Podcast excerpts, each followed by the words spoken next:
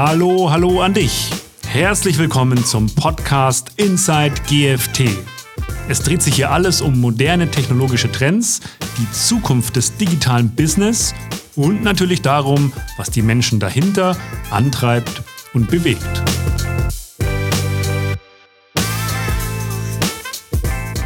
Herzlich willkommen zu unserer ersten Folge des GFT Podcasts. Wie bereits in Folge 0 vorgestellt, ist dies ein Podcast, in dem wir über aktuelle technische Themen sprechen wollen, die unsere Unternehmen betreffen. Aber von welcher Firma reden wir hier? In welcher Branche und Ländern ist das GFT tätig? Was ist unsere Geschäftsstrategie und was versuchen wir mit diesem Podcast zu erreichen? Um diese Fragen zu beantworten, sitzt heute neben mir der Dr. Volker Fischer, General Manager von GFT Technologies in Deutschland und auch mein Chef. Hallo Volker. Hallo Herr Steffi, ich freut mich hier zu sein. Wir wollten ein bisschen über die Vision und Mission unserer Unternehmen zu sprechen und ich denke, du bist hier das richtige Ansprechpartner. Was ist überhaupt der GFT? Was machen wir hier? GFT ist ein mittelständischer deutscher Anbieter von IT-Services, gegründet 1987, also vor 35 Jahren in Baden-Württemberg, mittlerweile tätig in 16 Märkten und in Summe mehr als 10.000 Mitarbeiter weltweit. In Deutschland fokussieren wir uns im Wesentlichen auf zwei Branchen, nämlich Financial Services, also Banken und Versicherungen und Industry, was bedeutet Maschinenbau, Automotive, also Automobilzulieferer und OEMs sowie Prozessindustrie. Und dort bieten wir Lösungen im Bereich Applikationen, Applikationsmodernisierung, Digitalisierung an. Und im Punkt Industrie einzugreifen, du hast auch Financial Services genannt. Was haben diese zwei Branchen miteinander zu tun? Also zunächst mal scheint ja Industrie und Financial Services sehr unterschiedlich zu sein. Die Branchen haben aber eine gemeinsame Herausforderung, nämlich die Digitalisierung ihrer Geschäftsprozesse, die Weiterentwicklung zu neuen Technologien. Das gilt sowohl für Banken als auch Versicherungen. Von dem her gibt es schon übergreifende Themen, die beide Branchen beschäftigen. Und die spannende Aufgabe und Herausforderung ist auch, dass viele Dinge zusammenwachsen. Das heißt, der Maschinenbau, ähm, die Automobilindustrie und die Finanzindustrie werden zukünftig viele gemeinsame Lösungen am Markt mhm. platzieren. Als Beispiel, wir sehen mit Tesla oder mit anderen Fahrzeugherstellern sehr, sehr viel mehr IT und Digitalisierung ins Fahrzeug kommen die auch verknüpft ist mit entsprechenden Finanzprozessen und Lösungen. Und das ist ein Markt, der gerade entstehen ist und auch der auch diese beiden Branchen miteinander verknüpfen wird. Und da fühlen wir uns als GFT sicher sehr wohl. Willst du uns ein paar ähm, Beispiele geben über die Lösungen, die wir in diesen Branchen anbieten? Das Lösungsportfolio, das wir haben, sind einerseits querschnittliche Lösungen, die klassischen Themen wie Digitalisierung, Modernisierung von Anwendungen, Cloudifizierung, wie kriege ich die Anwendung in den Cloud vom klassischen Rechenzentrum, IT-Modernisierung, wie kriege ich meine Applikationsmannschaft modernisiert, bis hin zu Themen wie Artificial Intelligence und Technologien wie Blockchain. Das sind mehr die querschnittlichen Themen. Und dann haben wir ein Lösungsportfolio pro Branche. Im Industriebereich ist dieses Lösungsportfolio sehr stark um das Thema digitaler Zwilling, wo auch die GBT eine eigene Softwarelösung an den Markt trägt, sehr erfolgreich und dort Maschinenbauern und Prozessindustrie hilft, eigene digitale Zwillinge zu erarbeiten. Und im Bankenbereich sind es die klassischen Themen wie Core-Bankenmodernisierung wo typischerweise alte Anwendungslandschaften modernisiert werden müssen, aber auch neue Themen wie digitaler Euro, Cryptocurrencies oder Digital Assets, die zukünftig interessante weitere Geschäftsfelder für Banken sein werden. Und in beiden Bereichen bieten wir als GFT Unterstützung, eigene Lösungen und die Transformation in neue Geschäftsmodelle mit an. Das klingt alles großartig, Volke, aber was unterscheidet uns wirklich von den anderen auf dem Markt? Was macht GFT so besonders? Also auf der einen Seite ist es sicher unser mittelständisches Geschäftsmodell.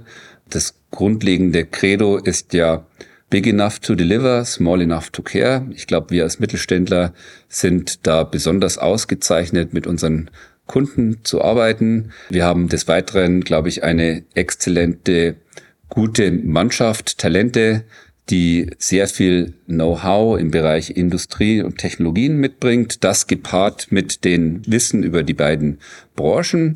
Und als drittes vielleicht, wir nutzen natürlich nicht nur Ressourcen in Deutschland, sondern auch in unseren Delivery Centern, wo wir versuchen, für einen Markt wie Deutschland aus unseren in Deutschland beiden Nearshore-Lokationen, primär Spanien und Polen, Lösungen für unsere Kunden, auch in Deutsch, aber auch international voranzutreiben in der gleichen Zeit- und Kulturzone.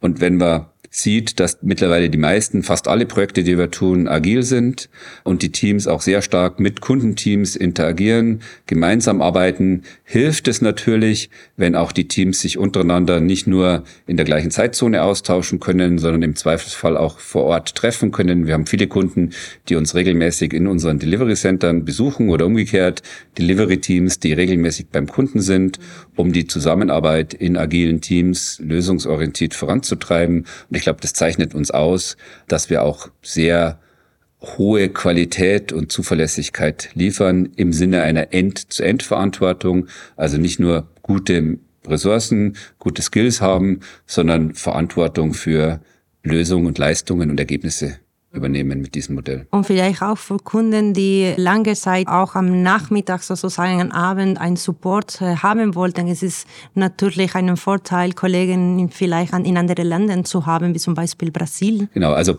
dieses Modell, das sehr stark auf das Thema Nearshore abzielt, ist ergänzt durch auch die Möglichkeit, Offshore zu liefern. Brasilien als die größte GFT-Lokation weltweit mittlerweile äh, mit über 4000 Kollegen, die dort sind, wo wir natürlich auch Offshore-Leistungen bieten können. Das umfasst natürlich auch die Leistungen außerhalb der normalen deutschen Zeitzonen, aber auch natürlich für internationale Kunden, die in anderen Märkten sind, die dann gerne auch auf brasilianische Ressourcen, zum Beispiel für den nord- und südamerikanischen Markt zurückgreifen und wir dort ähm, eine sehr große Kompetenz und Möglichkeit haben, auch Projekte zu liefern. Wie funktioniert das denn? Wie ist es möglich, die Arbeit eines Unternehmens zu koordinieren, das gleichzeitig in so vielen Ländern der Welt tätig ist? Auf der einen Seite, glaube ich, ist es schon die Fokussierung, dass wir seit mittlerweile über 20 Jahren, damals mit der Deutschen Bank gestartet, gewöhnt sind, über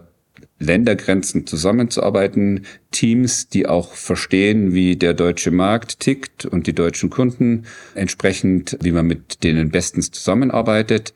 Und ich glaube auch, dass unsere Nearshore-Lokationen grundsätzlich sehr stark fokussiert sind auf die erfolgreiche Lieferung von Projekten in den Ländern wie Deutschland.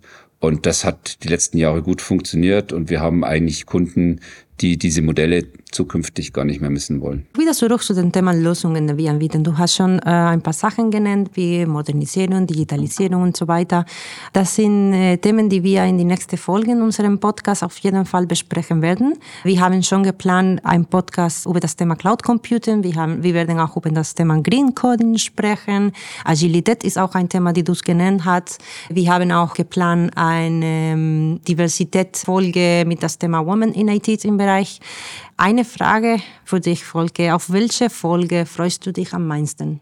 Zunächst mal ist das Thema Podcast für uns aus Deutschland ja neu als GFT und in den anderen Ländern, wie beispielsweise Brasilien, UK, Spanien, gibt's bereits GFT-Podcasts. Ich freue mich am meisten auf zwei Dinge. Zum einen auf die Technologie-Podcasts. Das Format ist so aufgelegt, dass wir in kurzer Zeit, 15, 20 Minuten, ein Thema versuchen, mal unter verschiedensten Aspekten auszuleuchten.